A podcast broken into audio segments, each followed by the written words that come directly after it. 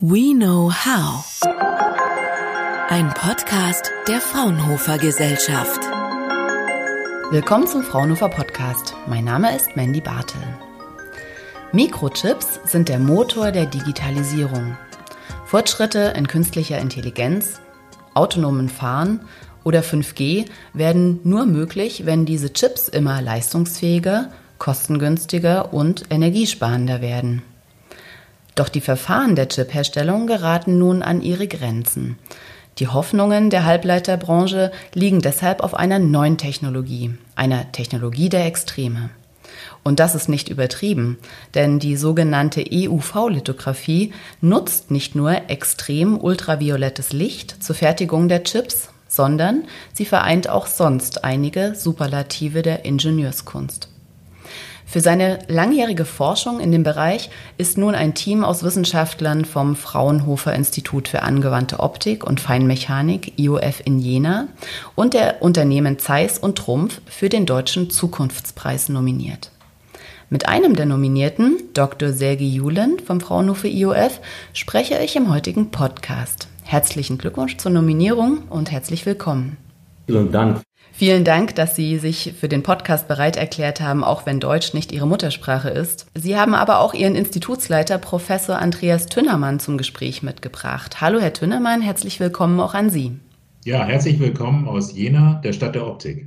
Herr Tünnermann, ich fange gleich mal mit Ihnen an, um das Thema so ein bisschen einzuordnen. EUV-Lithografie dürfte bislang ja nur ausgewiesenen Halbleiterexperten ein geläufiges Thema sein. Warum ist es wichtig und wie funktioniert das Verfahren überhaupt genau? Nun, Lithografieverfahren werden eingesetzt, um Mikroelektronik-Bauelemente herzustellen. Tatsächlich ist es so, dass heute fast 80 Prozent aller Mikroelektronik-Chips weltweit mit Technologien aus Deutschland realisiert werden. Eigentlich ist ein Lithografieverfahren so etwas ähnliches wie ein Diaprojektor. Man hat eine Information, auf einer Maske, einem Dia, und verwendet eine Lichtquelle und ein Abbildungssystem, um diese Information auf eine Oberfläche zu übertragen. Im Gegensatz zum Dia-Projektor ist es so, dass beim Lithografieverfahren die Information verkleinert wird. Und äh, Lithografieverfahren werden eingesetzt heute, um eine Information von einem Schaltungsdesign eines mikroelektronischen Bauelementes auf eine Oberfläche, zum Beispiel eines Siliziumchips, zu übertragen. Und diese Struktur wird dann über nachfolgende Prozesse herausgearbeitet, sodass dann Transistoren oder andere optoelektronische oder elektronische Bauelemente damit realisiert werden können. Die EUV-Lithografie ist nun die Lithografie der nächsten Stufe. Eigentlich hat die Lithografie in Jena tatsächlich angefangen, und zwar mit Herrn Abbe. 1873 definierte Abbe die sogenannte Auflösungsgrenze in der Optik. Sie beschreibt die Strukturgrößen, die bei Abbildungsverfahren, wie zum Beispiel bei der Lithografie, aber auch bei Verfahren wie in der Mikroskopie eine Rolle spielen. Und entscheidend ist für die Auflösung der Strukturen die sogenannte Wellenlänge des Lichtes, die eingesetzt wird, um die Information von einer Maske, von einem Dia zu übertragen oder im Fall der Mikroskopie zum Beispiel eine Zelle auflösen zu können. Je kürzer die Wellenlänge des eingesetzten Lichtes ist, desto höher ist die Auflösung, desto kleinere Strukturen können dargestellt werden. Im Laufe der vergangenen Jahrzehnte hat sich die Mikroelektronik entscheidend weiterentwickelt. Die Strukturen, die relevant sind für die Realisierung von Bauelemente, Funktionen, wurden immer kleiner. Man hat über Strukturgrößen im Bereich von Mikrometern, im Bereich von wenigen hundert Nanometern bis heute in dem Bereich von ungefähr 20 Nanometer tatsächlich die Lithografie entscheidend weiterentwickelt. Um nun noch kleinere Strukturen und damit noch leistungsfähigere Bauelemente zu realisieren, war es notwendig, die Wellenlänge des Lichtes weiter zu reduzieren. Und hier entstand der Weg zur EOV-Lithografie.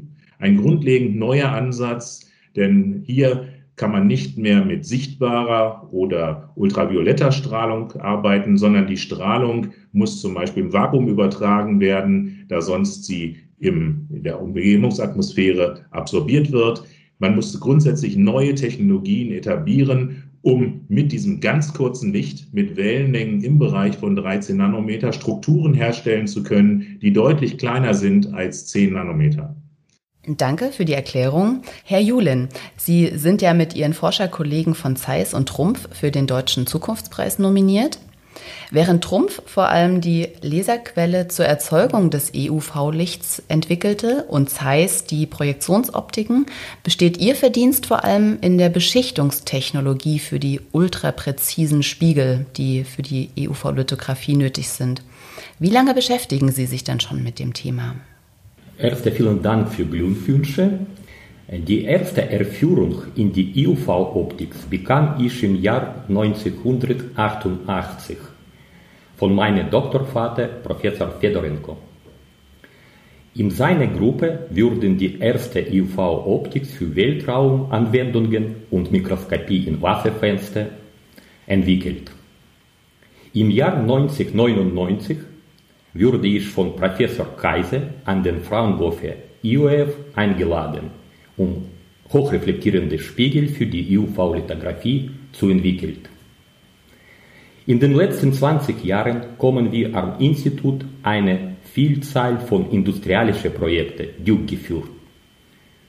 Betrachtet man den gesamten Zeitraum, habe ich wohl mehr als 30 Jahre Erfahrung in diesem Spezialgebiet der Optik. Das ist tatsächlich ein ganzes Forscherleben. Um das nochmal so ein bisschen zu visualisieren, was eigentlich Ihre Leistung daran ist, äh, mit diesen Schichten, mit diesen 100 ähm, Nanometer dicken Schichten oder dünnen Schichten, muss man ja sagen, lassen sich Spiegel, die präzisesten Spiegel der Welt eigentlich herstellen. Wenn man diese Spiegel auf die Größe von Deutschland ähm, bringen würde, dann würde die geringste Abweichung von der komplett glatten Fläche gerade mal 0,1 Millimeter hoch sein. Ist das richtig? Das ist genau richtig, weil erster Schritt ist genau machen eine äh, Schichten, eine Spiegel mit sehr hoher Reflektivität. Für dies wir brauchen nutzen mehr als 100 Molybdenum-Silizium-Schichten. Wir müssen nutzen Interface Engineering, das bedeutet, wir müssen äh, installieren Diffusion Barriers in unsere Systeme und weiter diese hochreflektierende Spiegel, wir müssen äh, beschichtet auf EUV-Lithography Optics mit großer Fläche. Das ist der zweite sehr wichtiger Schritt und hier die Anforderung für diese Beschichtung sehr stark.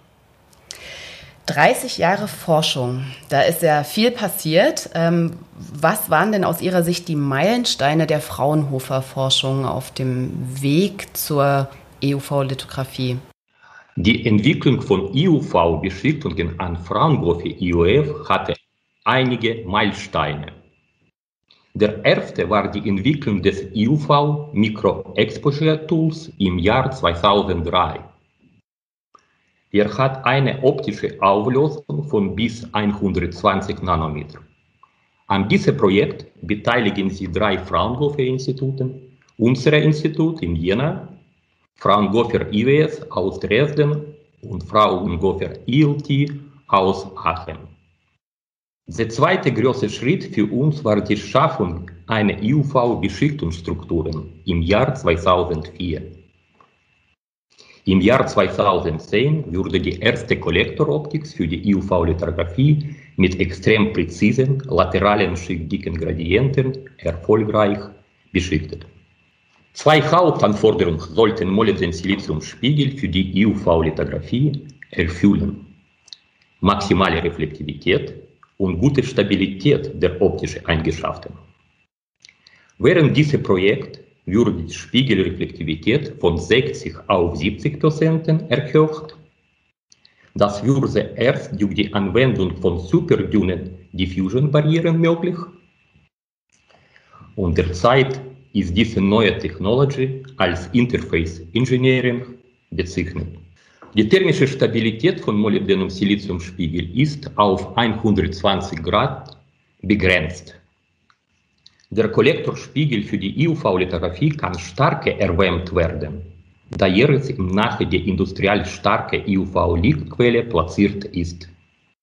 Wir haben dann neue Schicksysteme für Hochtemperaturspiegel entwickelt, die bis 600 Grad thermisch stabil waren. Und um Lebensdauer die EUV-Optik zu verlängern, würden die neuen Oxidationsschutzschichten vorgeschlagen und studiert. Durch diese Schutzschichten würde die Lebensdauer der Optik enorm verbessern. Also nach fast 30 Jahren Forschung und all diesen Meilensteinen ist es erst letztes Jahr zum Durchbruch der Technologie gekommen, denn äh, vorher erschien es viel zu aufwendig und viel zu komplex und viel zu teuer. Aber der technische Fortschritt hat es ähm, möglich gemacht, den Durchbruch. Und seit 2019 sind die ersten EUV-gefertigten Chips auf dem Markt, und zwar in Samsung Smartphones. Ähm, das Ende der Fahnenstange ist ja noch nicht erreicht. Bei der EUV-Lithografie hatten Sie mal gesagt, was wird denn durch die Technologie vielleicht in Zukunft noch möglich, was heute noch nicht möglich ist? Der Produktionsstart von hochtechnologischen EUV-Maschinen für Chip Production in Europa ist die Hauptinnovation dieses Projekts. Die Gründung einer neuen hochtechnologischen UV-Lithografie-Community in Deutschland, die aus Industrie- und Forschungsinstituten besteht, ist der wichtigste Beitrag dieses Projekts. Das bedeutet, dass es Fraunhofers Forschungsleistungen in ein hochtechnologisches Produkt integriert würden. Die UV-Lithografie wird nicht nur im Bereich der Informationstechnologie neue Möglichkeiten erlauben. Die Weiterentwicklung der Lithografie zu noch kurzen Wellenlängen ermöglicht, Beispiel Beyond UV-Lithografie, in Mikroskopie im Wasserfensterspektralbereich und damit mit Mikrostrukturlesen extrem hochsten Auflösungen. Das bedeutet, dass es EUV-Lithografie hat geöffnet genau Tür für neue Anwendungen im EUV-Spektralbereich. XUV-Analytik wird aktuell zum Beispiel auf die strukturische Analyse von Molekülen oder Coronaviren angesetzt. Das ist auch neue Anwendungen, was können gibt in Zukunft größere Vorteil für unsere verschiedenen Anwendungen. Ähm, Herr Tünnermann, eine Frage an Sie noch. Was gab denn aus Ihrer Sicht die, letztlich den Ausschlag dafür, dass gerade jetzt der Erfolg kam und die EUV-Lithografie in die Serienreife geht? Nun, da sind viele Sachen zusammengekommen. Es gab Innovationen im Bereich der Materialwissenschaft. Es gab Innovationen im Bereich der Lasertechnik. Es gab Innovationen im Bereich der Metrologie, der Möglichkeit, äh, überhaupt derartige kleine Strukturen zu vermessen und damit auch reproduzierbar herstellen zu können. Dies sind Themen, die wichtig waren, aber auf der anderen Seite war natürlich auch wichtig, dass es Kundenanforderungen gab. Und wir haben jetzt die Situation, dass äh, aufgrund der speziellen Anforderungen, zum Beispiel im Bereich der Bildverarbeitung, zum Beispiel im Bereich des autonomen Fahrens, wir immer leistungsfähigere Bauelemente benötigen, die Funktionalitäten erfordern, die mit klassischen Ansätzen nicht mehr realisierbar sind. Wir brauchen hier hohe Prozessorgeschwindigkeiten, aber gleichzeitig auch hohe Effizienzen der Bauelementen, um zum Beispiel den Energiebedarf der Bauelemente reduzieren zu können. Letztendlich sind die Ergebnisse, die jetzt nominiert worden sind für den Deutschen Zukunftspreis, ein Ergebnis einer weltweiten Kooperation von Partnern aus Nordamerika, aus Asien, aber natürlich auch aus Europa. Und das Kernteam aus Deutschland, und aus den Niederlanden hat jetzt ein System realisiert, was für viele Jahre den Markt dominieren wird. Ich freue mich äh, über die Auszeichnung äh, für das Team von Zeiss, Trumpf und dem Fraunhofer Instituten und äh, freue mich natürlich insbesondere, dass diese Wertschöpfung in Europa erfolgt und wir damit natürlich Arbeitsplätze schaffen äh, und gleichzeitig die Zukunft gestalten können. Die Geschichte der EUV-Lithografie zeigt also, dass sich ein langer Atem in der Forschung durchaus auszahlt. Es ist gelungen, die Grenzen der Optik mit extremem ultravioletten Licht und vielen Innovationsschritten zu verschieben.